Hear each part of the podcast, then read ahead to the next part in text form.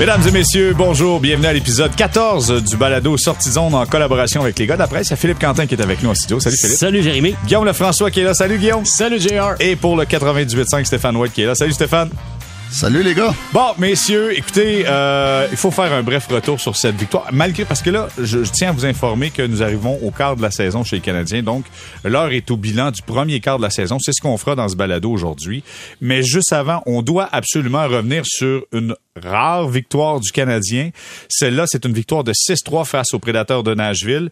Euh, ça dépend comment vous vous levez ce matin. Vous pouvez dire c'était positif, le Canadien avait les devants 5-0. Vous pouvez dire c'est négatif parce que le Canadien a gagné juste 6-3 parce que Duchesne a marqué 3 buts, donc c'est négatif. Dépendamment comment vous vous situez, on va faire un tour de table pour voir euh, qui sont les positifs et les négatifs. Philippe? Euh, dans le contexte où se situe le Canadien à l'heure actuelle, il aurait gagné 4 à 3 avec un but dans la dernière seconde de la prolongation et ça aurait été positif. L'important, c'était d'aller obtenir les deux points. Ça va tellement mal à l'heure actuelle, peu importe la manière, le score, que l'autre équipe revienne ou pas dans le match. C'était euh, le temps pour le Canadien de pousser un ouf de soulagement. Alors, c'est positif euh, sous, sur, sur, sur, toutes les coutures, sous toutes les coutures, à mon avis. Guillaume? Euh, oui, ben, je, je, suis, je suis du bord à Philippe là-dessus. Euh, moi, ce que je retiens, c'est que c'est une victoire qui a été, tu sais, oui, ça a été une, une gros, un, un, bon, c'est six buts, là, c'est beaucoup de buts. Mais moi, je retiens deux acteurs de cette victoire-là qui sont pas nécessairement de gros joueurs offensifs. Premièrement, ben Samuel Montembeau, qui est pas du tout offensif en fait. Mais euh, quand, quand Arthur Lekonen a marqué le premier but du match, là, c'était déjà 5-0 pour Nashville d'un tir au but. Euh, Montembeau avait déjà volé euh, Johansson deux fois. Euh, tout de suite après le but de Lekonen, il a encore été mis à l'épreuve. Il a été très très très solide en début de match. Puis euh, considérant la fragilité du Canadien, euh, moi je trouve que euh, Montembeau a joué quand même un très gros rôle dans cette victoire-là, même si même si ça a été un, un, un gros pointage. Et l'autre, ben c'est justement Arthur Lekonen. J'ai parlé de son but, mais Lekonen a, vraiment joué tout un match. Mm -hmm. euh, donc, ce genre de victoire-là, qui, est, qui est plus gagné par des acteurs de soutien, je pense que c'est le genre de, de, de victoire qu'une équipe doit prendre parce que là, en ce moment, ben, clairement, les, les joueurs d'impact sont pas nécessairement là au rendez-vous. Donc, euh, une bonne victoire des, des employés de soutien. Stéphane, de ton côté? Moi, très positif. Euh, écoute, la troisième période, pour moi, c'est c'est pas euh, pas quelque chose que je m'attarde beaucoup. Quand, quand tu mènes 5-0, euh, des fois tu tu joues plus pareil, deux buts en désavantage numérique. Et puis euh, j'ai pas de trouble avec la troisième période. Euh, je suis d'accord avec avec Guillaume. Écoute, moi pour moi, le, le, joueur du match, c'est Montembeau. S'il ne fait pas ces deux gros arrêts-là au début de la première période, c'est peut-être totalement un autre match. Le Canadien est sorti encore un petit peu ses talons avec un, une, une confiance très fragile. Euh, a fait un, gros arrêt contre Johansson. Tout de suite après ça, ils ont scoré. 1-0 au lieu d'être euh, pour Canadien, au lieu que ce soit 1-0 pour Nashville. Et même tout de suite après ce but-là, un autre gros arrêt. Et puis encore là, si Nashville compte, euh, c'est peut-être Canadien, bon, encore une fois, c'est reparti. Et puis, euh, c'est fragile, c'est très, très, très fragile. Puis Montembeau a fait la, différence en partant. C'était bon pour la confiance du Canadien, mais surtout, c'était bon pour la confiance du jeune lui-même, Montembeau. Une première victoire pour lui, a bloqué 33 tirs dans cette euh, dans cette victoire pour Samuel Montembeau avec le Canadien. Euh, là, écoutez, c'est le fun. Le Canadien a gagné. Maintenant, euh, une victoire c'est bien, mais deux c'est mieux parce qu'on disait ça pour le lait. J'imagine c'est la même chose pour les victoires. Et là, malheureusement pour le Canadien, tu vas affronter les Capitals de Washington mercredi. Pensez-vous que c'est possible? À Washington Pensez-vous que c'est possible de coller deux victoires cette saison pour le Canadien, Philippe? Ben dans le sport, tout est possible. C'est ce qui fait sa beauté. C'est ça qu'on en parle comme si ce serait le plus grand miracle là, de tous les Mais j'ai l'impression que c'est ça. le plus grand miracle de la saison dans la Ligue nationale. tu me voles les mots de la bouche. Euh, non, blague à part, là, c'est, c'est un défi colossal qu'attend le Canadien. L'équipe, on le dit, oui, c'est une belle victoire, mais c'est une équipe qui demeure éminemment fragile. Moi, je suis pas encore convaincu. Là, c'est pas une victoire euh, tout à coup qui arrive comme ça, là, un, un soir au Centre Bell qui va dissiper les doutes sur la véritable force de cette équipe-là. Et là, tu, tu as trois matchs à l'étranger. Washington, c'est une puissance de la Ligue nationale. Buffalo, on le sait, c'est une des équipes surprises, mm -hmm. euh, à mon avis, depuis le début de la saison dans la Ligue nationale. Sans Jack Eichel, tout le monde s'attendait à ce qu'elle croule encore plus bas que lors des dernières saisons. c'est le contraire. On dirait que l'équipe se retrouve un peu libérée de ce psychodrame-là. Puis ça, ça, joue mieux. On sent qu'il y a plus d'entrain. Et puis après ça, euh, Pittsburgh, c'est jamais facile. Puis Crosby qui retrouve euh, la forme là, de, de jour en jour. Deux Alors, blanchissages de suite contre le Canadien, ouais. contre les Leafs de Toronto. Exactement. Deux grosses victoires à l'étranger.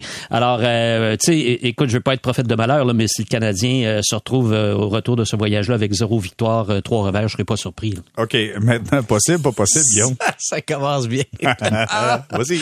Ben, moi, en fait, victoire ou défaite, je pense que surtout si le Canadien est capable de ne pas manger une volée, ça serait déjà, ça serait déjà un Puis bon moi, tu me trouves dur dans mes commentaires. Non, mais- ça n'a pas non, de bon sens. C'est rendu positif si pas on mange pas une volée. Non, mais attendez, parce que j'ai des chiffres derrière ça. La fiche du Canadien, j'ai compilé la fiche du Canadien après les victoires. Ça n'a pas été très long parce qu'ils n'ont pas souvent gagné. Donc, cette saison, après leurs leur quatre victoires, la fiche 0-3-1.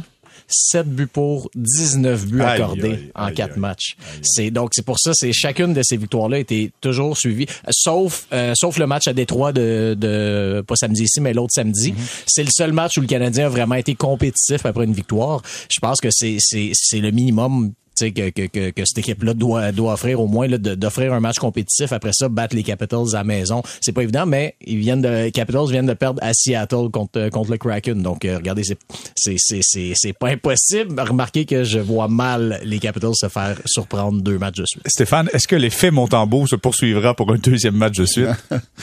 Euh, euh, ben, l'effet Montembeau, je pense que d'après moi, je- je- ça devrait être Jake Allen dans, le filet. Et puis, euh, mais encore là, ça revient à dire une affaire. Si ils ont une chance de gagner, ça va partir avec le gardien de but encore. Je me souviens, je me souviens 5-6 ans de ça. euh, on jouait à Washington euh, un back-to-back et puis Washington dans ce temps-là était à feu, meilleure équipe dans la ligue. Et puis on les avait surpris à Washington avec une performance incroyable de Dustin Tokarski. Et puis, euh, Mais il garde bien les buts, Tokarski, en passant Oui, avec oui, Buffalo. oui, oui, oui, en passant, il- oui, mais dans ce temps-là, Il y a eu un petit dire- passage à vide entre les deux, par exemple. ouais, un gros, un gros passage, mais je veux dire, euh, tout ça pour dire que oui, c'est possible, surtout que tu reviens d'une victoire, tout le monde est positif, tout le monde est content, trois jours de, con- de sans jouer, mais ça va partir avec une grosse performance dans le filet s'ils veulent avoir une chance. OK, messieurs, euh, laissons de côté ce qui s'en vient pour le Canadien et euh, parlons plutôt de ce qui s'est passé depuis le début de la saison. Ah, je pensais qu'on allait continuer sur Dustin Tokarski. Non, on a fait le tour. On a Je suis un fait... un petit peu déçu. Taker, Taker, en passant, là, il, a, il a gagné le, le trophée de Jennings hein, cette année-là avec nous, avec euh, Carey. Donc, euh, il y avait eu toute une saison. Et combien de matchs qu'il avait gardé but? Pas, pas beaucoup. Ouais, pr- pr- près d'une vingtaine. Ah euh, oui, quand même. Ouais, ouais, ouais, ouais, Quand ouais. même, quand même. Mais Félicitations à lui. Bon, ben écoutez, on reviendra, on fera une émission spéciale Mais sur Dustin c'était pas mal débrouillé. Quand, quand Price a été Oui. blessé, après le reste de la Ah série oui, contre les. Rangers, euh, tu sais, c'était pas facile. puis- Le Canadien Ouais. marquait pas de but. Non, ça, ça. a été le problème exactement. du Canadien. Exactement. Bon. OK, on arrive au quart de la saison. Le Canadien a 20 matchs de disputés. Là, on va faire un bilan et sur la glace et du côté du département hockey. Débutons avec ce qui se passe sur la glace parce que sinon, on va partir dans toutes les directions. soyons focus. On dit ça au hockey, soyons focus. Donc, débutons. Et ce que je vous demande, c'est de faire le principe du sandwich. Bon, le principe du sandwich, pour ceux qui savent pas, c'est quoi? Quand tu arrives au hockey mineur, souvent, tu vas dire à un, joueur, un jeune joueur, tu vas dire, on va faire le principe du sandwich. En fait, tu le dis pas, c'est psychologiquement, tu fais ça. C'est une qualité, un défaut, une qualité. Fait que tu veux t'assurer que le jeune parte de là avec quelque chose de positif. Mais là, étant donné que la saison est assez difficile pour le Canadien avec 5 victoires, 13 défaites et 2 défaites euh, en prolongation, euh, on fait le principe du sandwich inversé. C'est un défaut, une qualité, un défaut. Et on va y aller par bloc, OK? Donc, les attaquants, les défenseurs, les gardiens de but. Vous avez un défaut, une qualité, un défaut. Et là, comme euh, Stéphane me disait avant qu'on débute l'enregistrement, faut que tu trouves quand même de la viande dans le milieu, là. Fait que ça prend quelque chose de positif. Donc, Philippe, j'espère que tu es prêt. Débutons avec les attaquants. Donc, quelque chose qui marche pas, quelque chose qui marche et quelque chose qui marche pas. Bon, ben pour les attaquants, euh, clairement, ce qui marche pas, c'est que les gros canons, on les, euh, ils tonnent pas. Et puis pour moi, c'est un problème majeur dans cette équipe-là. Des gars qui gagnent plusieurs millions de dollars par année, qui ne produisent pas, incapables de marquer des buts sur une base régulière. Euh, je pense à qui? Je pense à Toffoli, je pense à Anderson, je pense à Hoffman. Mais il a joué un peu, pas tout le temps, il a été blessé, mais quand même. Euh, Jonathan Drouin aussi. Alors ça, c'est certainement euh, un élément, euh, un élément négatif. Un élément euh, Un positif. peu de viande, là. Euh, un élément positif, euh, ben, écoute, de- dans les derniers matchs, euh, je trouve que Ryan Paling a pas mal joué. Et ça, pour moi, dans une saison qui va être une saison, euh, bon, qui, qui, qui s'en va nulle part, là, c'est important que tu sentes que des jeunes progressent. Alors, Suzuki, on sait que à la maison, ça va bien. Sur la route, c'est plus difficile. Alors, c'est à lui d'améliorer ça, mais il y a quand même du positif avec Suzuki et j'en décode un peu, j'en vois un peu avec Payling là euh, depuis depuis deux matchs. Alors ça, pour moi, c'est un élément qui est un peu plus encourageant. Donc le positif, ça se passe sur le quatrième trio du Canadien. Ouais, ben, c'est ça, c'est ça. Puis je te dirais qu'un autre élément négatif pour compléter mon sandwich pour les attaquants, c'est carrément, je disais qu'ils marquent pas de but, mais je trouve que les, les attaquants vedettes, ils ont pas de leadership non plus. Tu sais, Stéphane t'en a parlé dans un balado précédent, dans une déclaration qui a fait bien du bruit, mais tu avais entièrement raison. Euh, ça manque cruellement de leadership à l'attaque et euh, on le voit bien avec les résultats. OK. Euh, Guillaume, de ton côté. Euh, ben, le, le, bon, mon, mon, premier point négatif, j'y vais, en fait, tu parles des gros canons. Moi, je parle plus, je vais plus les appeler les vétérans que des gros canons parce que, disons, Josh Anderson, c'est pas quelqu'un que j'appellerais un canon. C ça n'a jamais été un marqueur de, de 35 buts là, dans la Ligue nationale. Mais Josh Anderson, Tyler Toffoli et j'inclus Yoel Armia qui a maintenant quand même un contrat à 3 3,4 millions par année. Euh, c'est des joueurs de qui euh, il fallait s'attendre à plus. Tyler Toffoli, on regarde ses points, 12 points en 20 matchs, c'est euh, sur une saison complète, ça lui en donnerait près de 50. on est à peu près dans la moyenne de sa carrière, mais je trouve tellement ça, je, le trouve très effacé, même si les points sont, sont au rendez-vous. Josh Anderson, c'est ça, je suis quand même un peu déçu. C'est sûr qu'on le sait là, par contre que c'est un joueur qui va probablement être meilleur à mesure que les choses se corsent, mais le, bon, est-ce que les choses vont même se corser pour le Canadien cette saison, je sais pas.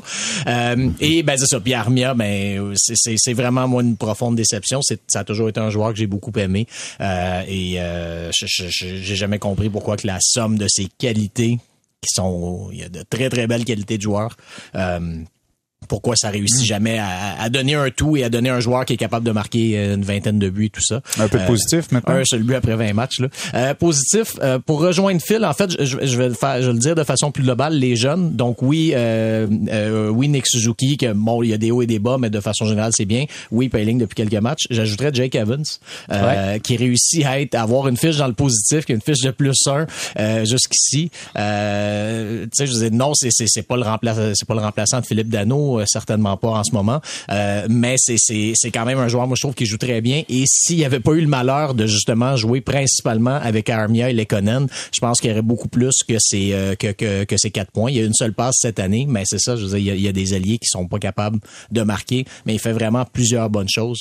donc moi, j'aime, j'aime, j'aime bien ce que je vois de Jake Evans jusqu'ici cette année. Stéphane, principe du sandwich inversé, un défaut, une qualité, un défaut. Est-ce que tu as travaillé assez fort pour être capable de trouver des qualités? En a plusieurs qui ont été nommés jusqu'à présent. Écoute. Ben, écoute, c'est certain que moi, les, euh, les, les, les plus décevants, là, c'est euh. Écoute, c'est moins 7. 4 buts, c'est pas assez pour lui. Euh, Anderson, moins 12. C'est, euh, lui, ils sont partner Devorak, domine pour les, les moins, moins 15 Devorak.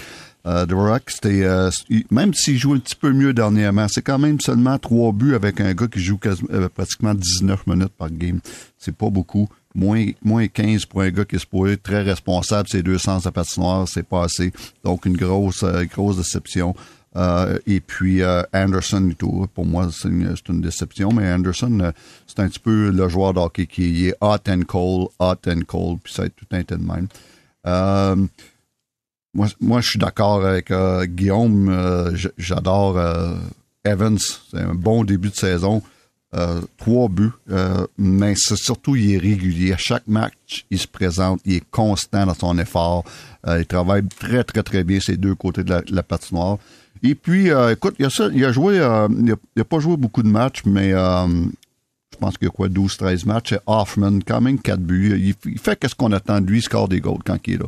Et puis, euh, en, ce moment, même si c'est pas mon joueur préféré, est loin de là parce que c'est pas mon style de joueur, mais il euh, faut lui donner qu'est-ce qu'il donne. On, on le laisse pour compter des buts, puis en compte.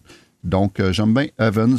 Euh, Suzuki, je, trouve un manque de constance. Euh, très mauvais début de saison. Il est revenu très bon pendant une période. Puis là, depuis deux ou trois parties, euh, encore on le voit plus. Donc, un manque de constance, ça c'est la, ça c'est, souvent, on voit ça souvent chez les jeunes, un manque de constance. Puis Nick, il c'est son problème en ce moment.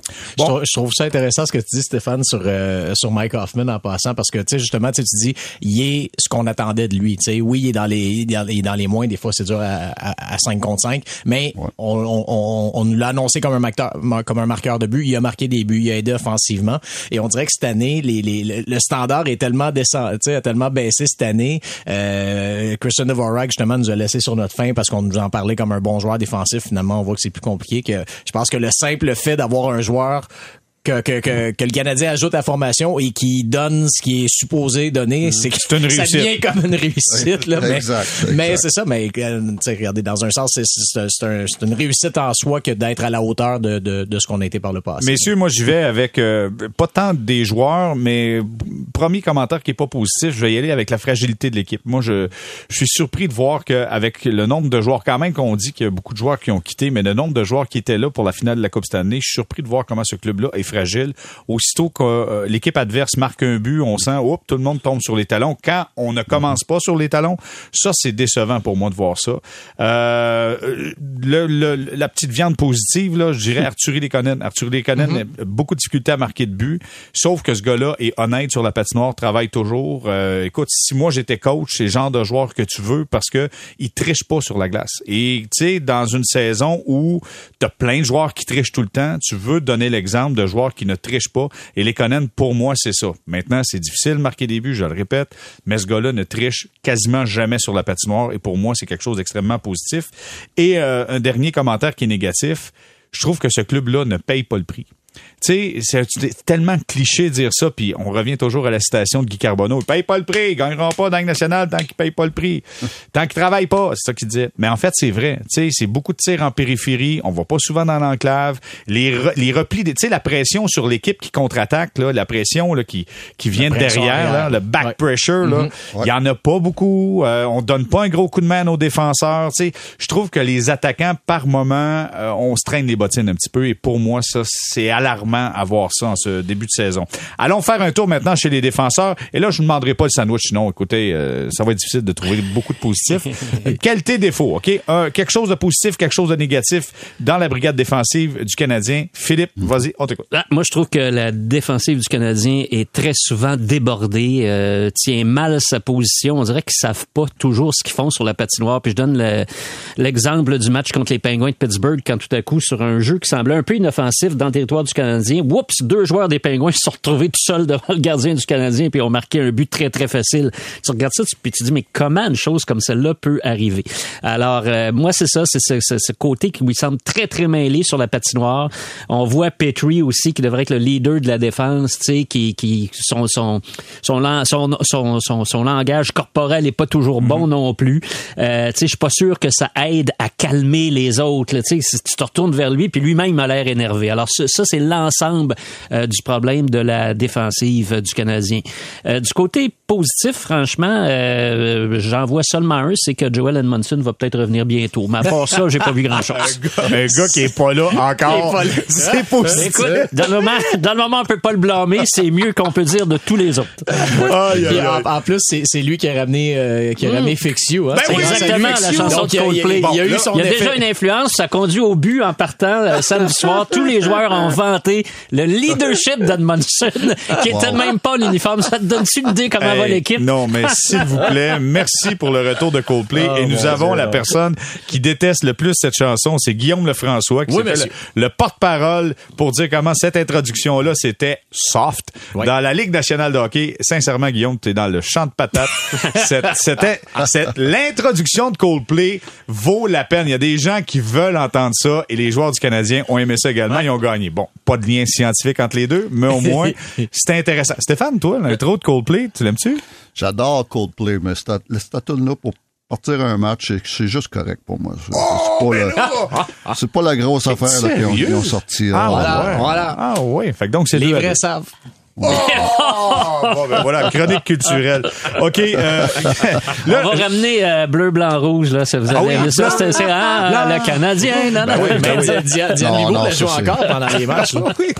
Messieurs, euh, je vais faire comme un coach. Je vais changer mes trios. En fait, je vais changer l'ordre. Maintenant, Stéphane, ça va être à toi. Je te demande un point positif, un négatif sur la brigade défensive. On t'écoute.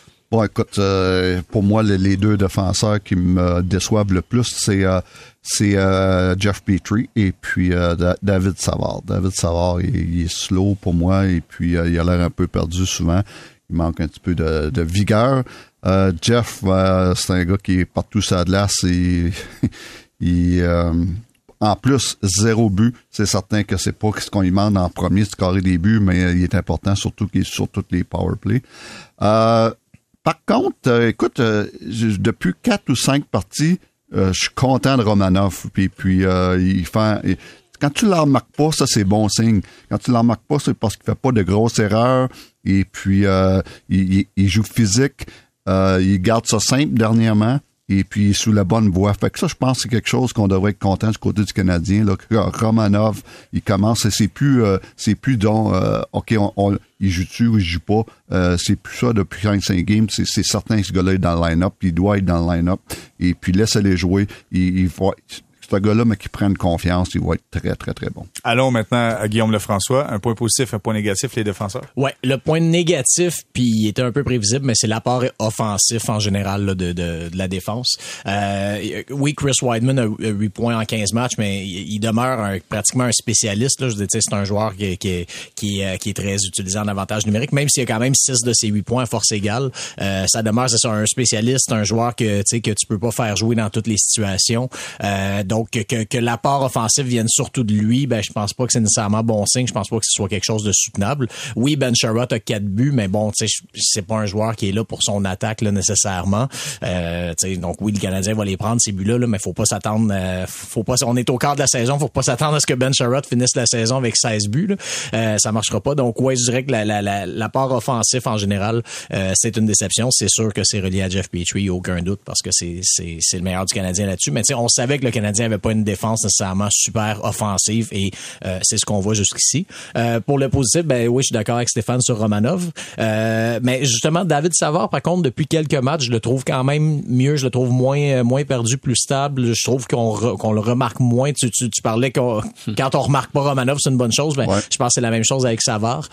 Donc, je trouve que depuis quelques matchs, quand même, c'est un petit peu mieux. On verra, on verra si ça se poursuit, mais mais ça, ça, c'en est un qui pourrait peut-être quand même sauver son début de saison, là, faire faire oublier son, son, son mauvais début de saison. Euh, moi, je vais y aller avec euh, le point négatif pour la brigade défensive, le nombre de pénalités. On a pris énormément de pénalités chez euh, les défenseurs. Souvent, c'est parce qu'on est en retard. Souvent, c'est parce que on sort le bâton. Et c'est pas des pénalités de rudesse, c'est des pénalités d'accrochage. C'est, tu sais, trébucher. Je prends, ce qu'on prend beaucoup de, de pénalités chez la brigade défensive. Puis un point positif, Brett Kulak. Honnêtement, moi, je trouve que Brett Kulak joue pas du mauvais hockey. Puis c'est un gars qui a un bon coup de patin. Et quand il garde les choses simples, tu sais, quand il joue à l'intérieur de ses limites, c'est un bon défenseur dans la Ligue nationale. Bon, est-ce que c'est un défenseur qui doit avoir le temps de jeu qu'il a présentement? Peut-être pas toujours, mais clairement, selon moi, c'est un bon défenseur dans la Ligue nationale de hockey. Bon, voilà. On essaie de trouver du positif, messieurs. là. On travaille fort.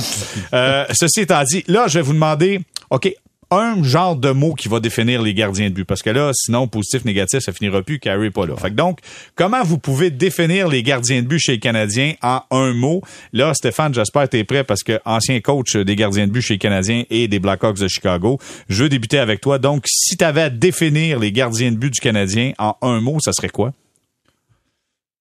Juste bon. Deux mots. Deux mots, juste bon. Juste bon, puis euh, c'est pas assez. Euh, pour, euh, pour, euh, pour, euh, je parle de Jake et puis euh, Montembeau, mais euh, à part, à part le dernier match, euh, c'est euh, un mauvais but par match. Et puis ça, ça fait très mal. Un gardien de but dans la Ligue nationale, un mauvais but par match, c'est ça fait c'est inacceptable. Donc c'est ce qui a fait mal, un mauvais but par match. Puis Jake a été juste juste bon depuis le début de la saison. Puis comme je te dis, juste bon. La plupart du temps, c'est pas assez. Philippe? Euh, le mot, c'est surutilisation. Et je pense à Jake Ouais. Allen. Je trouve que Jake Allen a joué beaucoup trop. Et puis, je trouve que c'est pas un hasard là, si Montembeau a gardé son meilleur match euh, de la saison samedi. C'est que là, il a enfin eu la chance de jouer. Puis, au début, il devait être passablement nerveux. Il y a eu un mauvais premier match au, euh, euh, au match numéro 2 de la saison à Buffalo. Puis là, on dirait qu'à partir de là, le Canadien lui a plus fait confiance. Alors là, ça a été Allen, Allen, Allen, Allen. Allen n'est pas fait pour garder les buts à, tous les matchs. Euh, on a laissé Montembeau sur la ligne de côté. Là, donc, Montembeau veut, veut pas, il devient toujours un peu plus nerveux. Il va donner, comme Stéphane dit, un mauvais but par match. C'est sûr, il sent qu'on lui fait pas confiance. Arrive la blessure à euh, Allen. Montembeau joue un petit peu plus souvent et, oups, il commence à retrouver ses repères, il garde ses meilleurs matchs. Alors moi, je pense qu'il va falloir une euh, utilisation, euh, en attendant le retour de Carey Price, euh, plus équilibrée entre les deux gardiens. Guillaume? ben moi, je dirais tel qu'attendu. C'est pas, c'est pas un mot. On peut peut-être coller toutes les lettres. Ça va Dis-le vite, dis-le vite. tel qu'attendu. Mais tu sais, il y a une raison pour laquelle ces gars-là sont, tu sais, une raison pour laquelle Jake Allen c'est un numéro 2, pour laquelle Montembeau c'est un 2 et demi, et pour laquelle Caden Primo devait passer la saison complète là en principe à Laval pour se développer. C'est que c'est des, des gardiens qui peuvent te sortir un bon match de temps en temps, mais euh, à, à plus long terme, ça peut être difficile. Tu sais que Primo t'a donné un bon match au début, ça a été plus difficile le match d'après. Montembeau, ça avait pris quelques matchs, là, vient d'en jouer un très bon. Euh, Jake Allen, même chose, c'est difficile. Donc c'est ça, ces gardiens-là, je pense que c'est un défi de constance, euh, étant donné le, le, le rôle où ils en sont dans, dans dans euh, dans leur carrière, tu sais. Donc je pense que tant que Carey Price ne sera pas de retour, euh, faut s'attendre à ça, surtout que l'équipe devant eux et, joue pas avec la, la plus grande des confiances. Moi, c'est le seul mot, puis c'en est pas un nécessairement, c'est ouf. Je pensais que c'était pour être pire que ça. Ah. Je m'attendais à ce que ça soit pire que ça. Je pensais que je pensais que Jake Allen était pour se faire traverser et je, je m'attendais à pire. Fait que donc déjà là, c'est déjà pas pas si mal comme euh, Stéphane a dit, c'est pas assez, mais je m'attendais à pire que ça. Donc voilà la situation euh, du côté des gardiens de but. Messieurs, J'aime bien, Oui. euh, j'aime bien pour terminer là-dessus, j'aime bien ce que Guillaume dit. Les, les deux gardiens de but qu'on a en ce moment sont pas, c'est pas, sont pas sur le, le chaise. Jake, c'est pas le numéro un, c'est un numéro deux qui joue le numéro un. Puis euh, Montembeau, mais c'est pas encore un numéro deux dans la ligue, c'est un deux et demi comme qui joue au troisième, qui euh, qui est pas encore établi comme numéro deux. Donc les deux sont pas dans le dans le chaise et puis ça paraît. Ben, parlons-en de ceux qui distribuent les chaises parce qu'on va s'arrêter, on va faire une, une courte pause pour retour. On va faire un bilan du côté management hockey, ceux qui placent les joueurs dans les chaises. On parlait de Marc Bergevin qui a eu un entretien et vous savez, messieurs, euh, l'ensemble des médias ont eu la chance de parler avec euh, Marc Bergevin. Martin McGuire aussi a eu la chance de parler avec lui. J'ai quelques extraits. Je vais vous faire commenter. On va commenter également le travail de Dominique Ducharme et de ses adjoints également qui s'occupent des unités spéciales qui connaissent quelques difficultés. On s'arrête quelques instants.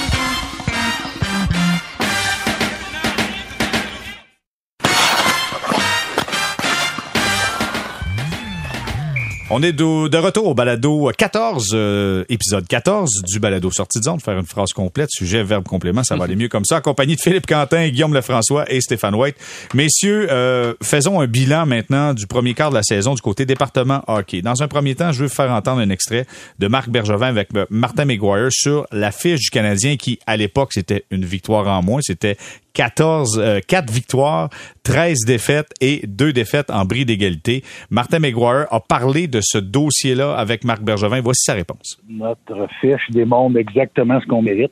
On se le cachera pas. Là. Des fois, tu perds des matchs ou tu as des, séquences moins faciles, mais tu joues du bon hockey. En ce moment, je pense qu'on est prêt, on va se le dire, les vraies choses. Dire que c'est seulement une chose qui, qui a causé ce début de saison euh, terrible qu'on a eu, c'est pas, c'est, plus compliqué que ça.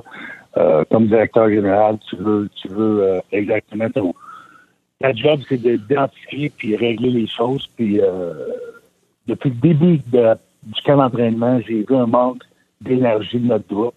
Puis t'espères tout le temps que tu te trompes. Le rendement de l'équipe, même avec les blessures, est beaucoup mieux, il devrait être beaucoup mieux que quatre euh, victoires. Puis exactement, on mérite ce qu'on a aujourd'hui. Bon, messieurs, au moins, il était honnête. On mérite ce qu'on a aujourd'hui. Je veux dire, à part de ça, tu pouvais pas dire grand-chose, Philippe?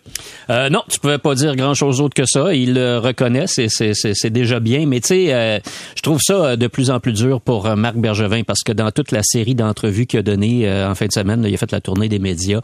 Tu sais, la question lui a été posée sur son avenir à peu près à chaque fois. Puis tu sens qu'il sait plus trop quoi répondre. Puis sais, ça va dans toutes les directions. L'an prochain, si je suis chez moi, je vais continuer à prendre pour le Canadien. Donc je suis chez moi, pas de job. Euh, si je suis avec une autre équipe de la Ligue nationale, je vais continuer à prendre le Canadien. Je suis avec le Canadien, ben bien sûr, je vais prendre. le- Tu sais, ça vient un peu là, euh, un peu, un peu pathétique là, parce que tu sens que il, il est pas bien là. Il peut pas être bien dans les circonstances. Il a beau dire, ah, ça change rien à ma relation avec Jeff Molson. Tout, voyons donc, là, faut pas, faut pas prendre le monde non plus pour, euh, euh, pour, pour, pour, pour des gens crédules comme ça. Ça change tout dans sa relation avec Jeff, Jeff Molson. Forcément, il ignore ce euh, de quoi demain demain sera fait. Et s'il ignore va être de retour, il sait plus pantoute comment se situer. Il est obligé d'en parler à chacune de ses sorties publiques. Il devient, tu le sens de moins en moins. Tu sais, je, je sens moins le Marc Bergevin, tu sais, qui, qui fonce et tout. Je le sens de plus en plus ébranlé, les épaules un peu pliées. Je sais pas trop ce qui m'attend. Imagine ça, le staff autour de lui. Imagine le staff autour de lui, tu sais, puis de- dans tout ça, je trouve ça tellement terrible que la personne responsable n'agisse pas. À peu près tous les médias à l'heure actuelle là, ont écrit, là, les columnistes ont écrit un article pour dire, tu sais, euh, à Molson de parler, à Molson de faire le point, que Molson sorte de son silence. Tu sais, il y a une unanimité. C'est rare, tu vois ça, une unanimité dans le hockey à Montréal, mais ça, c'est unanime. Là. Euh, la presse, le Journal de Montréal, la- l'athlétique, ici, on en a parlé. Tout le monde est d'accord pour dire que Jeff Molson doit faire le point tout à coup, mais lui, il le fait pas. Semble-t-il qu'il a la recette, euh, Jeff Molson, et on voit ce que ça donne. Stéphane, je vais aller avec toi. Avant d'aller à Guillaume, je vais aller avec toi parce que tu étais là à l'interne. Tu l'as vu, la relation entre Marc Bergevin et Jeff Molson. Comment tu réagis quand tu entends ça? Ben, premièrement, Marc a dit les vraies choses et puis euh, ça c'est euh, c'est c'est Marc euh, quand il parle il, il dit il dit les vraies choses et puis je trouve ça je trouve ça difficile comme situation pour Marc. Sais, Marc il a dit à, Pierre Lebrun il dit écoute business as usual. C'est pas évident. Non, je pense pas que c'est business as usual parce que, écoute, il y a beaucoup de, de choses à faire déjà pour l'année prochaine. Il faut qu'il voit plus loin que la saison prochaine. Mais là, il- c'est dur d'avoir la légitimité de faire les moves qu'il vou- qu'il qu'il devrait ou qu'il voudrait faire. Et puis, euh, l'autre chose, c'est quand il avait dit à Pierre Lebrun qu'on se parlait, euh, moi, lui et Jeff, qui se parlaient presque à tous les jours. Mais ça, ça veut dire beaucoup pour moi parce que presque à tous les jours, euh, moi, dans le temps j'étais là, ils se parlaient à tous les jours. Donc, euh, déjà là, en partant, c'est un, changement de ton. Et puis, euh, non, c'est difficile. Et puis, je souhaite, euh, je souhaite qu'à un moment donné que, que ce gros nuage-là euh, disparaisse. Et puis, pour Marc, je suis pas inquiète. là. Si, si ça marche pas à Montréal, ça va marcher ailleurs. Stéphane, écoute, avant d'aller à Guillaume, je veux juste savoir une chose. Puis je suis convaincu qu'il y a plein d'auditeurs présentement qui se posent cette question-là. Comment tu peux avoir de l'empathie pour Marc Bergevin qui t'a clairé entre la deuxième et la troisième? Ben, parce que Marc, m'a engagé et puis il m'a fait confiance huit ans. Il m'a signé trois contrats. Il était, euh, c'est lui qui est venu me chercher à Chicago et puis euh, euh, il était pas mal plus bon pour moi qu'il était mauvais. Donc, puis je comprends sa job l'année passée. Il a, il a fait une job. Il a, essayé de shaker l'équipe. Il a essayé de shaker son gardien de but. Et puis, je comprends, je comprends ses raisons. Et puis, j'ai, j'ai pas de trouble avec ça.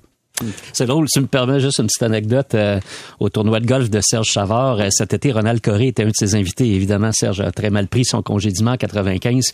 Et là, ben, tu sais, il est invité et tout. Puis là, Serge commande ça, le fait qu'il a invité Ronald Coré. euh, il dit, écoutez, il dit, ça a été 12 années extraordinaires, sauf une journée. Je trouve, je trouve, Stéphane, ce que tu dis, c'est à peu près ça. Ça a été Ouais, 8 très belles années, dit, ouais. sauf une journée. Une journée qui, qui a été moins bien. Euh, Guillaume, comment tu réagis quand tu entends Marc Bergevin de la, fa- de la sorte? Ben, je, réagis que, que c'est ça. Je, je, trouve que j'aime pas la façon que Jeff Molson s'y prend, c'est-à-dire de laisser. Tu sais, un bon leader va va attirer vers les, les projecteurs et la, la, la, ce qu'on appelle la heat, la, la, la chaleur, permettez-moi l'expression, vers lui, au lieu de laisser les gens en dessous de lui se, se, se démener avec ça. Puis là, ben, c'est ça qui se passe. Je veux dire, c'est, c'est Marc Bergevin. À chaque petite occasion qu'on a de lui parler, on lui parle de ça. Euh, des fois, quand, quand on est longtemps sans parler à Bergevin, ben là, on commence à poser les questions à Duchamp puis aux joueurs. Ouais, tu sais, euh, au-dessus de vous, il y a de l'incertitude. Là, c'était rendu qu'on posait des questions Donc, à France-Margaret Bélanger, ben, qui c'est ça, ben, de muraille. Ben, c'est ça, c'est ça justement. Donc c'est moi je trouve qu'il est là le gros gros gros problème du silence de Jeff Molson, c'est que ça se ça se répercute sur tout le monde euh, en bas dans, dans l'organisation. Puis trompez-vous pas là, la- une des prochaines fois qu'on parlera à Ben Sharrott, tôt ou tard Ben Sharrott, la question devra Ton lui être posée. Ton contrat, qu'est-ce qui arrive? Est-ce que est-ce que tu est-ce que tu négocies avec Marc Bergevin? Est-ce que tu sens que, que, que tu peux signer un deal avec lui? Est-ce que toi-même t'as mieux attendre de savoir ça va être qui qui va être en place? Euh, tu sais pour tu sais si t'es pour t'engager pour euh, je sais pas moi quatre ans euh, peut-être qu'il aimerait ça savoir avec qui il s'engage là. donc c'est c'est c'est c'est toutes ces choses là que ça laisse euh, que ça laisse en suspens donc euh, donc c'est pour ça que je, je je je trouve que la situation est assez insoutenable en ce moment puis je veux dire euh, ch- ch- chapeau à Marc Bergevin de, de, de réussir quand même à, à rester euh, euh, correct là, dans ses dans ses propos parce qu'il il pourrait en dire je pense euh, pas, pas mal plus là. je, je, je, suis pas sûr qu'on réagirait tous de la même façon dans sa situation Mais- Ouais, puis euh, oui. puis, une chose avec Marc, là, euh, ça fait déjà deux fois qu'il sort euh, dans les médias en 20 matchs. Ça, il n'a pas fait ça souvent. Non. Et puis les deux fois, il l'a fait après des défaites euh, assez gênantes. Donc, euh, tu vois qu'il il prend le, il prend la chaleur à la place du coaching staff. C'est qu'il essaye de, de sortir son coaching staff un petit peu de, de toute la, la tension. Il apprend pendant une journée ou deux. Et puis ça, ça donne un répit à son équipe. Puis euh, il fait, il fait pour une raison. Puis euh, là-dessus, faut qu'il donne crédit. D'ailleurs, bon, ben, j'ai eu mon tour moi aussi avec avec Marc Bergevin. Puis c'est justement, le, le- je pense, c'est la, la première clip de lui que j'avais retenu dans l'article parce que je la, je la trouvais bonne. Mais il disait, tu sais, euh, c'est le fun de parler aux médias quand ça va bien, mais il faut aussi le faire quand ça va mal. Et puis ça, ben c'est ça. Je trouvais que c'était, euh, tu sais, je trouvais que ça, c'est justement, c'est la marque d'un, d'un, tu sais, de, de quelqu'un qui a quand même un certain Mais- leadership. mais, euh, Tu- ce tu qui est plate pour Marc, c'est mal. que là, là, là, il le fait tout le temps quand ça va mal. c'est ça. Des occasions quand ça va. bien. C'est assez rare depuis le début. Mais messieurs, ça m'amène à, à une question. Euh, dans le cas de Jeff Molson, le- la stratégie de ne pas parler, OK? La, selon vous, la stratégie de ne pas parler, ça vient de Paul Wilson ou ça vient de Jeff Molson? Est-ce que Jeff Molson, lui, historiquement, nous a prouvé hors de tout doute que c'est un gars extrêmement patient puis il préfère pas s'enflammer, ne pas sortir ou on lui conseille de ne pas sortir? Je vais avoir votre opinion là-dessus. Prenez quelques instants, là. Mais sincèrement, je, je me questionne. Si Marc Bergevin trouve que c'est important de prendre la chaleur pour les autres quand ça va mal, je me demande quelle stratégie qu'on pense du côté de Jeff Molson, Philippe. Je vais commencer, moi. Si c'est la décision de Paul Wilson, il y a quelque chose qui marche pas chez le Canadien. Parce que c'est pas Paul Wilson qui est le président du Canadien. C'est pas au vice-président aux communications de dicter la façon dont une organisation communique et dont le président communique. Il doit conseiller, il ne doit pas dicter. Puis tout à coup, là, euh, c'est au président de prendre la décision. Si c'est Paul Wilson qui décide, il y a quelque chose qui fonctionne pas. Parce que pour le Canadien, la manière dont tu communiques, là, c'est bon pour l'ensemble de l'organisation. C'est fondamental. C'est une organisation qui, qui, qui doit euh, soigner ses clients, communiquer. Ils vendent toutes sortes de produits. Le Canadien, ils vendent du produit sportif, ils vendent du produit culturel avec le groupe CH. C'est important qu'ils le fassent. Alors, c'est au président de prendre ces décisions-là. Et euh, pour moi, c'est clairement la décision de Jeff Molson de ne pas parler. Mais on sait que Paul Wilson, c'est sa spécialité. C'est ce qu'il faisait avant avec National. C'est un gars qui gère justement les crises comme ça. C'est ça sa spécialité. Ben, ça l'est, sauf que Jeff Molson demeure le patron de Paul Wilson. Et si, si Paul Wilson lui dit quelque chose et que, et que Jeff Molson juge que ça tient pas la route, mais il a tout à fait la liberté, euh, Molson, de dire, ben, regarde, je m'excuse, Paul, mais euh, je, je vais sortir parce que là, ça, ça, ça peut pas continuer comme ça. Donc, je, je rejoins quand même euh, Philippe là-dessus. J'ai j'ai de la misère. Je veux dire, c'est c'est sûr et certain que, que, que Jeff Molson, en, en ce moment, je pense pas qu'il se fasse euh, attacher chez lui et empêcher de prendre les tribunes. Là, je veux dire, il- c'est lui le boss. là. OK, Stéphane? Oui, moi, je suis d'accord, moi aussi. Ça vient de Jeff Molson. C'est sûr que c'est pas le, le grand Paul qui décide ça. là. J'espère que non. Je l'appelle le grand Paul parce que euh, on Parce avait qu'il est le- on a- on- on a- il est très grand, c'est un géant, c'est un ogre. Et puis on avait euh, Il mange-tu On des avait- journalistes? Un puis, ogre? euh, non, non. puis on avait Paul avec Canadien, euh, Paul Biron. Ah, donc grand Paul, petit Paul. J'avais grand Paul puis Paul. Mais euh, non, ça vient de Jeff, c'est sûr. Puis je sais probablement que Jeff, euh, écoute, il, il est pas pour euh, pour moi de, de- ce que je pense, c'est qu'il est pas de- il est pas pour aller devant les médias puis dire gars, je cherche un nouveau gérant. Euh, pas, il, il est pas pour le dire ça. Donc il se dit tant qu'à bullshitter, j'aime autant pas, pas parler. Et puis euh, c'est la seule raison, mais c'est sûr que ça, vient de Jeff. Mais, mais c'est bizarre parce qu'il y a euh, dans cette dans cette stratégie-là, si c'est une stratégie, là, je suis pas convaincu que c'est une stratégie finement euh, pensée. Là, je pense qu'on réagit plus qu'on fait de la stratégie. Euh, c'est bizarre parce que ça rend bizarrement Marc Bergevin plus sympathique et Jeff Molson moins sympathique. En effet. Oui. Et Jeff Molson a toujours été très sympathique auprès des gens. hein. C'est le propriétaire souriant, on a les meilleurs partisans. Tout le monde aime Jeff Molson. Mais là, c'est en train, pour la première fois depuis qu'il est propriétaire de l'équipe, il y a eu l'épisode Randy Coneyworth en 2011, mais il venait d'arriver comme euh, président propriétaire, ça a été oublié. Mais là, là, il est là, là, en poste, là, il connaît le, le tabac depuis longtemps. Et puis là, ça le rend un peu je dirais pas antipathique, mais en tout cas, il perd de sa superbe. Et bizarrement, Bergevin, malgré les insuccès de l'équipe, tu le vois se démener dans des entrevues, puis tu es obligé de parler de son statut, puis de dire, je sais pas ce qui m'arrive. Mais tu dis, tu sais, t'as quelque part, tu dis, ben, pauvre gars, il mérite pas ça. Il- il- je te dis pas qu'il mérite un nouveau contrat, mais il mériterait, à mon avis, d'avoir l'heure juste. Alors, c'est bizarre l'effet de, de cette façon de fonctionner du Canadien. Ben, en tout cas, moi, je vous le dis, euh, si on arrive à la fin de la saison et on dit euh, Marc Bergevin, c'est terminé, ben, ça sera une erreur monumentale mal de l'avoir laissé en poste comme ça parce que tu ne permets pas à un nouveau DG de s'installer, d'évaluer son monde en, place puis de prendre des décisions pour la prochaine saison. Et si on arrive à la fin de la saison puis on dit Marc Bergevin, tu reviens, ben c'est une erreur monumentale de ne pas sortir pour appuyer Jeff euh, appuyer Marc Bergevin. Ben oui. Tiens, quelque part. La, seule affaire, c'est s'y attendent. Tu sais, je veux dire, si tout à coup le directeur général qui ont dans leur ligne de mire, mettons, euh, qui est pas disponible dans le moment, il est seulement disponible à la fin de la saison. Tu sais, mais encore là, c'est un, un drôle de calcul. T'es peut-être mieux de nommer quelqu'un par intérim en Ben attendant. Ouais, pour, c'est ça, pour finir l'année, parce Ouais. que ce qu'il faut pas oublier aussi, c'est que là, il y, a un, il y a un repêchage qui s'en vient. Et comme c'est là, le Canadien va avoir une très belle position à ce repêchage-là. Alors, qui, qui donne les lignes directrices pour ça? Qui, tu sais, je, veux dire, je, je- je veux bien croire que les recruteurs ont leur, leur indépendance là-dedans et tout ça, mais ça, ça reste que ça prend un DG pour donner les grandes orientations.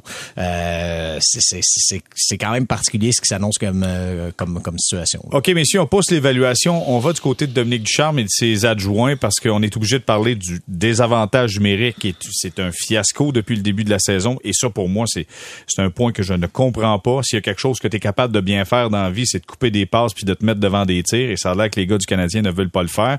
L'avantage numérique, problématique également. Et Dominique Ducharme. Donc, je commence, messieurs, tour de table rapide sur le travail de Dominique Ducharme dans ce premier quart de saison. À un moment donné, est à bout d'excuses dans les points de presse. Euh, Stéphane, je débute avec toi. Le travail de Ducharme Ouais. depuis le début de la saison. C'est sûr que, écoute, non, le, désavantage numérique est un gros désavantage pour le Canadien. Et puis, euh, c'est, c'est, euh, c'est quelque chose que euh, je vais parler plus du coaching staff en général. C'est, certain que c'est quelque chose que je vois des choses que je sais que ça vient pas de Luke Richardson. Je vois des choses où ce que des tirs bloqués, où ce qu'on, avec Luke Richardson, on, on, on prenait tout le temps le côté éloigné, les défenseurs devaient bloquer ces, Oui. ces shots, ces shots-là, et puis euh, le gardien de but est responsable des lancers du côté euh, rapproché. Euh, je sais que Luke il a tout le temps prôné ça avec raison, et j'étais là, puis j'étais d'accord avec lui, on travaillait ensemble là-dessus. Et puis ça, je le vois pas cette année. Fait que c'est pas Luke qui lui dit bah, qui lui dit de pas bloquer de shot ou, ou de pas faire ci ou de pas faire ça. Ça, c'est seulement un exemple que je donne. OK, ça vient de qui, selon toi? Ça vient des joueurs. C'est les joueurs qui euh, qui veulent pas le faire pour whatever raison. Je comprends pas. Et puis, euh, sauf que c'est ces joueurs-là qui le faisaient beaucoup, c'était Edmondson puis euh, Weber. Ouais, mais il disait, les joueurs, souviens-toi, puis Ben Sherratt était un de ceux qui disait on pourrait passer au travers d'un mur pour euh, Luke Richardson. Oui, euh, je- je- exactement. Puis euh, je- c'est là-dessus, mais c'est pas, c'est pas ça que j'ai de la misère à, à- à mettre le blâme euh, sur les entraîneurs. La seule affaire que je peux dire sur les entraîneurs, c'est que premièrement, ils font partie aussi de la solution. Puis quand tu fais, mais ils, ils sont, faut qu'ils prennent leur part de, blâme aussi. Tu peux pas seulement blâmer les joueurs. C'est trop facile de dire on les a dit. Mais euh, si tu les as dit puis ils le font pas, mais il faut qu'à un moment donné tu fasses des, gestes puis des actions. Tu peux pas dire ah mais on lui dit puis on lui dit, ça marche pas de même. Si s'ils le font pas, il y a un problème. Puis autre chose que il y a le groupe d'entraîneurs, puis c'est pas là rien là contre. Je veux pas dire hey moi moi j'avais de l'expérience, puis eux autres ils en ont pas. Puis mais c'est un groupe de- d'entraîneurs recrues quand même. Là. C'est quand même euh, Letarski qui ont engagé sa première année dans la Ligue nationale. Euh, Burroughs, c'est c'est pas un gars qui a beaucoup d'expérience en tant qu'entraîneur. Il y a quelques années, c'était encore un joueur. Et, C'est euh, Richardson, dans le fond, qui a le plus d'expérience là-dedans. euh, c'est- et de beaucoup. Exact. Dominique, c'était quand même un entraîneur recru, un entraîneur, un entraîneur-chef recru. Euh, euh, Martin Raymond, c'était quand même première année dans la Ligue nationale comme entraîneur de gardien de but. Donc, tu mets ça au total, le coaching staff, pas un coaching staff qui a beaucoup d'expérience. Donc, eux autres, tout y apprennent beaucoup en ce moment avec tout le, le, le- le- tout ce qui se passe à Montréal. Et moi, je trouve que ça enlève le mojo canadien. Parce qu'il y avait un mojo avant, il y avait Price, Weber sur la patinoire, Perry qui était là, les gars peuvent aller parler aux arbitres. Et t'avais, t'as eu, exemple, Claude Julien quand il était là, c'est un gars d'expérience dans la Ligue nationale. Là, ton coach, ton coaching staff peut pas tant intervenir. Kurt Muller, Kurt Muller, qui est Kirk quand même Muller. un, un gars qui a gagné la Coupe Stanley Ouais. canadien. là, Tu avais, tu avais- Ouais, puis qui était cool aussi, avec quand même de l'expérience comme coach aussi. Là. Oui, il, oui. il était coach dans la Ligue depuis une quinzaine d'années. tu sais. T'as pas ça derrière le banc, puis t'as pas ça sur la patinoire. Fait que t'intimides pas trop l'équipe adverse. Les, les officiels te disent Hey le kid, euh, arrête, puis euh, va-t'en en bonne punition. Tu sais, fait qu'il y a rien à l'avantage présentement là, du Canadien pour les, les, les intangibles, les petites choses que tu peux pas contrôler. Guillaume, euh, si t'avais analysé euh, justement le, le groupe d'entraîneurs entraîneur, tu dirais quoi? Ben, je te dirais en fait pour pour les euh, spécifiquement dans le cas des unités spéciales, euh, Stéphane, tu, parlais de côté court, côté rapproché. Ça reste que pour le désavantage numérique, je pense que c'est un, un, des aspects où l'absence de Price se fait le plus sentir parce que justement, début du côté rapproché, on en a quand même vu souvent. Puis j'ai tendance quand même à accepter l'explication de Dominique Ducharme qui disait souvent, tu sais, on en désavantage numérique, on laisse, il y a certains tirs qu'on est prêt à concéder. Et puis, euh, et, et, ce qui ajoute pas après, c'est le goaler devrait l'arrêter en principe, tu sais, puis le, le, gardien l'a pas souvent arrêté. Mais je comprends toujours pas le triangle en bas avec un gars au-dessus. Honnêtement, je veux pas faire des XDO là, mais je comprends pas ça. Habituellement, ils font un losange, tu sais, ils sont beaucoup plus proactifs, coupent les lignes. Là, c'est un triangle passif avec un gars qui court partout comme une poule pas de tête. Sincèrement, moi je la comprends pas, euh, je vous le dis là, je comprends ben, pas. faut pas oublier non plus que euh, chez Weber, Paul Byron, Philippe Dano, Joel Edmondson, c'est de très très grosses pièces qui manquent euh, à ce désavantage numérique là. Donc c'est sûr que t'as des gars là-dedans qui se retrouvent à jouer et qui sont pas habitués. Donc, pour le désavantage numérique, moi, ça, ça serait ça que je verrais, puis on, on verra si ça va se placer. Puis l'avantage numérique, ben, euh, on a tendance à l'oublier. Puis non, tu sais, oui, en ce moment, je pense qu'ils sont 28e au total. Ça va marcher à je pense. ben, c'est ça. Puis tu sais, c'est parce que l'équipe avait très mal commencé, mais depuis le cinquième match, donc tu sais, on, on exclut les quatre premiers matchs de l'année là où rien ne fonctionnait tout simplement. Le Canadien est 15e dans la Ligue nationale à 19% Donc tu sais, c'est c'est sur un échantillon quand même de 16 matchs. Donc c'est quand même pas non plus euh, pas négligeable. Ça reste que c'est c'est pas un avantage numérique euh, terrifiant, mais il trouve quand même des façons d'être efficace. Quand c'est Chris Wideman qui est là, il réussit à rendre la, à rendre la rondelle au filet, ce que Jeff Petrie euh, mm. Jeff Petrie il tire, peut-être trop souvent dans les patins des des des, des, des adversaires qui sont devant lui. Donc tu sais c'est pas, tu sais, je pense pas que l'avantage numérique soit aussi catastrophique là, que ce que la, la, la, 28e place donne, donne comme Spécialement quand, Hoffman est là. Mm-hmm. Ouais, ouais, ouais. Non, non, mais il y a tout un tir, là. Écoute ben bien, là. Juste, juste, tu le laisses aller, t'as une chance de marquer, c'est sûr et certain, tu sais. Ouais, puis ça occupe, ça occupe un des quatre joueurs de l'autre équipe. Philippe, ton euh, bilan en quart de saison du, du coaching staff? Ben, c'est pas un bon début. C'est pas un bon début de saison pour euh, Dominique Ducharme, tu sais. Puis je reviens à ce que Marc Bergevin a dit, là, dans, dans, dans, dans, dans le, le, clip qu'on vient d'entendre. Je pense pas qu'il vise Dominique Ducharme, mais tu sais, quand il dit, j'ai senti dès le camp d'entraînement qu'on n'avait pas, tu sais, l'énergie, on n'avait pas le, le, le mm. zip qu'on voulait. Tu sais, c'était qui a donné le zip, C'était qui à s'apercevoir de ça rapidement puis prendre les moyens vite pour mettre les, les points sur les i puis les barres sur les t c'est au coach c'est ça sa responsabilité. Puis on s'est souvent on a souvent reproché à Michel Terrien là, de trop pousser la machine pendant le camp d'entraînement. Le Canadien connaissait des débuts de saison extraordinaires mais là, après ça la ballonne se dégonflait au fil de la saison. Puis c'est vrai que probablement que Terrien il allait un il a eu de la misère à calibrer les efforts. Mais euh, tu sais Dominique Ducharme il a joué ça à mon avis trop mollo là. Écoute pendant le camp d'entraînement à tous les jours il y avait un article euh, ou des commentaires, euh, euh, tu sais, pour dire que ben il se passe pas grand chose au camp d'entraînement, c'est plutôt flat et mmh. puis pas beaucoup d'énergie dans les matchs, puis tout là quoi, on s'attendait qu'avec ce groupe-là, on allume la lumière au premier match de la saison, mais non, ça s'est pas passé de même. Alors c'est pas vrai qu'il y a pas eu de signes là, il y a eu plein de signes que c'était mal engagé, puis le coach il a pas réagi assez, alors il est à blâmer lui aussi pour ce mauvais début de saison. Je suis d'accord avec toi, je pense que si c'était à recommencer, il le ferait différemment. Je pense que il serrait la vis peut-être un petit peu plus tôt dans le cas quand on dit qu'il apprend, là, c'en est, un exemple, ça. Exactement. Bon, mais messieurs, on va s'arrêter quelques instants, puis au retour, on va faire euh, question du public. Je sais que vous êtes impatients de répondre aux questions monsieur. de nos auditeurs. On s'arrête quelques instants.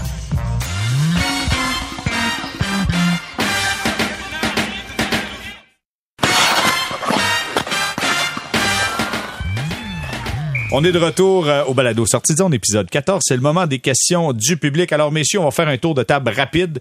Vous vous lancez et puis euh, on répond à nos auditeurs. C'est Luc Larivière qui nous demande. Et encore là, je, précise, si vous écoutez, vous dites, ben, ben c'est pas ma question, comment je l'écris. J'en fais un résumé, un condensé. Parfait. Donc, Luc Larivière nous dit, est-ce qu'on peut dire que finalement, le reset entamé par le Canadien de Montréal, entre autres lors du repêchage de Kéké, le reset de Marc Bergevin, ben ça marche pas. On est obligé de constater que le reset ne fonctionne pas. Je vais avoir votre point de vue là-dessus. Philippe? Ah oui, la, la, la, réponse est oui, c'est clair, là, parce qu'on est déjà en train de parler d'un nouveau reset ou d'une reconstruction. Là, puis tu le vois, il y, a beaucoup, beaucoup de, de, vétérans qui performent moins qu'on pensait, euh, qui jouent à l'heure actuelle. T'en as d'autres qui vieillissent. Là, euh, Carey Price vieillit, Weber, on sait même pas s'il va revenir au jeu, probablement pas. Alors, euh, le reset, il est déjà terminé. Il faut, faut envisager une autre option pour l'avenir. Ce reset-là qui a été déclenché en 2018, ouais, 18, euh, regarde là, sa, sa, sa, sa durée de vie utile difficile est terminé. Mais la marque de commerce Reset doit faire beaucoup d'argent parce que tout le monde l'utilise. Ah, c'est un Reset. Les, Rangers. Les euh, Rangers, hein. ouais. Guillaume, le Reset. Justement, c'est ça, les, Rangers ont un peu plus réussi le, le leur. Je pense que le Canadien, cl- clairement, c'est, dans ce reset-là, oublions pas l'automne 2020 et c'est le moment où Bergevin s'est vraiment mis à parier, c'est-à-dire en, en allant chercher justement Anderson, Toffoli, Edmondson, en donnant des, des prolongations à long terme à Gallagher et à Petrie. Euh, c'est comme si à ce moment-là, le reset, là, c'était fini. Le reset, le reset s'est figé à ce moment-là parce que là, Bergevin a donné des contrats à long terme à plusieurs mondes. Il a solidifié un noyau et euh, ben là, on arrive au moment où on se dit, ouais, est-ce que, est-ce que, est-ce que ça, est-ce que ça a été la bonne décision? Est-ce qu'il aurait fallu, euh, pas- je veux pas dire souffrir plus longtemps, mais c'est ça, y aller plus graduellement au lieu de donner un coup d'accélérateur. Euh, regardez, en même temps, ça les a amenés à trois victoires de la Coupe Stanley l'an passé, donc tu sais, c'est, dur d'être entièrement euh, critique, mais il y a aucun doute que ça, ça- ça- cette version-là du reset est, euh, c'est terminé, puis ça, ça, de toute façon, ça sera il y a des bonnes chances que ce soit pas Marc Bergevin qui soit là pour la suite, là, de toute façon. Donc, euh, Stéphane, l'histoire du Reset, euh, finalement, ça n'a pas fonctionné ben ben. Bon, ça a fonctionné. euh, quand tu fais un reset, pour moi, c'est plus du, euh, du court terme. Sinon, euh, si c'est pour du long terme, on appelle ça reconstruction. Ça fait que c'est deux mots différents. C'est ce que les Rangers ont fait. On parlait de reconstruction, on va parler de reset. Et puis, euh, ça, c'est quelque chose, à un moment donné, euh, il va falloir parler de, de reconstruction et non de reset. Reset, c'est trop pour moi à court terme. Et puis, c'est, je suis d'accord avec euh, Guillaume puis Philippe, c'est déjà terminé le reset. on est dû pour un autre, euh, un autre étape. Ben, reconstruction, ça sera quand Carey Price prendra sa retraite ou changera d'adresse. Ça va être ça, l'histoire du Canadien. Ça va être une reconstruction. Ça, ça, c'est clair. C'est clair. Quand Carey va partir, quand que Shea Weber officiellement il reviendra plus, et puis ces gars-là, mais euh, là on va pouvoir parler d'une autre étape, un, un autre, euh, ouais, une autre étape. Bon, parfait, messieurs. J'y vais avec une dernière question. C'est Denis Giguère qui nous demande comment expliquer que les Flames de Calgary ratent les séries l'an passé et cette saison sont maintenant premiers dans la division Pacifique avec une fiche de 11 victoires, 3 défaites et 5 défaites en bris d'égalité sans que le capitaine Mark Giordano soit là qui est maintenant avec le Kraken de Seattle. Alors, je ne sais pas si vous avez des explications, mais tentez une réponse, s'il vous plaît. Ben moi, je dirais que c'est la méthode de Daryl Sutter là, qui commence à fonctionner. Euh, il est devenu entraîneur quoi au milieu de la saison dernière. hein? Il est Ouais, revenu, puis ça, au début on a vu, là, il y a eu des accrochages avec des joueurs. Il a complètement changé euh, l'utilisation dans le temps de glace. Les vedettes purement offensives ont joué moins, les joueurs de soutien ont joué plus. Ça n'a pas fait le bonheur de tout le monde. Alors là cette année c'était ça passe ou ça casse, ou bien les joueurs continuent de dire non, on n'embarque pas là-dedans, ou bien ils décident de se faire une raison puis ils embarquent. La réponse à l'heure actuelle, ça semble dire on embarque. Est-ce que ça va continuer? Sutter, c'est les vieilles méthodes et tout, on le sait pas, mais pour l'instant, ça marche. Stéphane, est-ce que Mark Strom fait la différence pour les Flames? Les deux gardiens de but font la différence. hein. Même euh, Vladar a eu tout un début de saison, lui aussi, avec déjà deux blanchissages en quelques matchs. Et puis euh, Markstrom, il, euh, il est- il il honnêtement, c'est pas une surprise pour moi, Mark, Markstrom. J'avais prévu qu'il rebondisse, il rebondit. Euh, il y a eu toute une saison, il y a deux ans à Vancouver, euh, finaliste pour le trophée Vizina. Et puis, euh, il est une grosse raison. Et puis, euh, moi, j'adore, je, je regarde jouer. Et puis, euh, euh, le, le premier trio, là, il est incroyable avec euh, Lindholm, euh, de Gaudreau, puis euh, Manny Giampani, et qui a toute une saison incroyable. Et puis, euh, eux, ils les transportent. Ils ont bien remplacé euh, Giordano avec des joueurs de soutien, avec des défenseurs d'expérience euh, qui fait longtemps qu'ils sont dans la ligue. Mais euh, je suis d'accord avec Philippe tout. Moi, j'adore la, la méthode Sutter. Euh, c'est des gars qui... euh, J'ai travaillé, moi, avec euh, Brian Sutter à Chicago. C'était des gars, des gars tellement intenses. Euh, si tu travailles pas, tu joues pas. C'est pas plus compliqué que ça. Le, le Daryl a fait la même chose quand il est arrivé avec les Kings de Los Angeles, où ils ont gagné deux Coupes Stanley. Euh, parce que Daryl il était très, très, très strict sur le travail, travailler plus fort que l'adversaire. Et puis, euh, tout ça fait que les Flames ont tout un début de saison.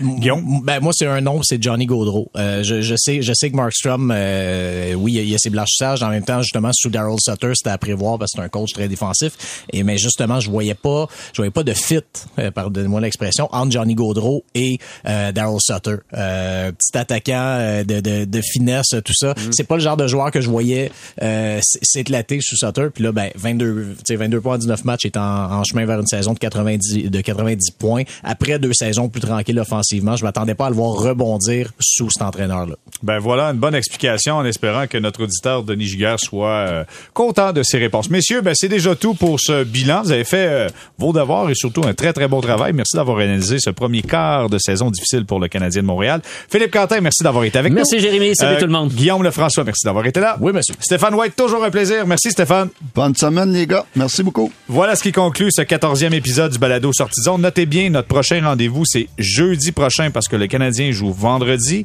et il y aura match samedi. Donc, jeudi prochain, on sera en mesure de se parler pour l'épisode 15 du Balado Sortie de zone.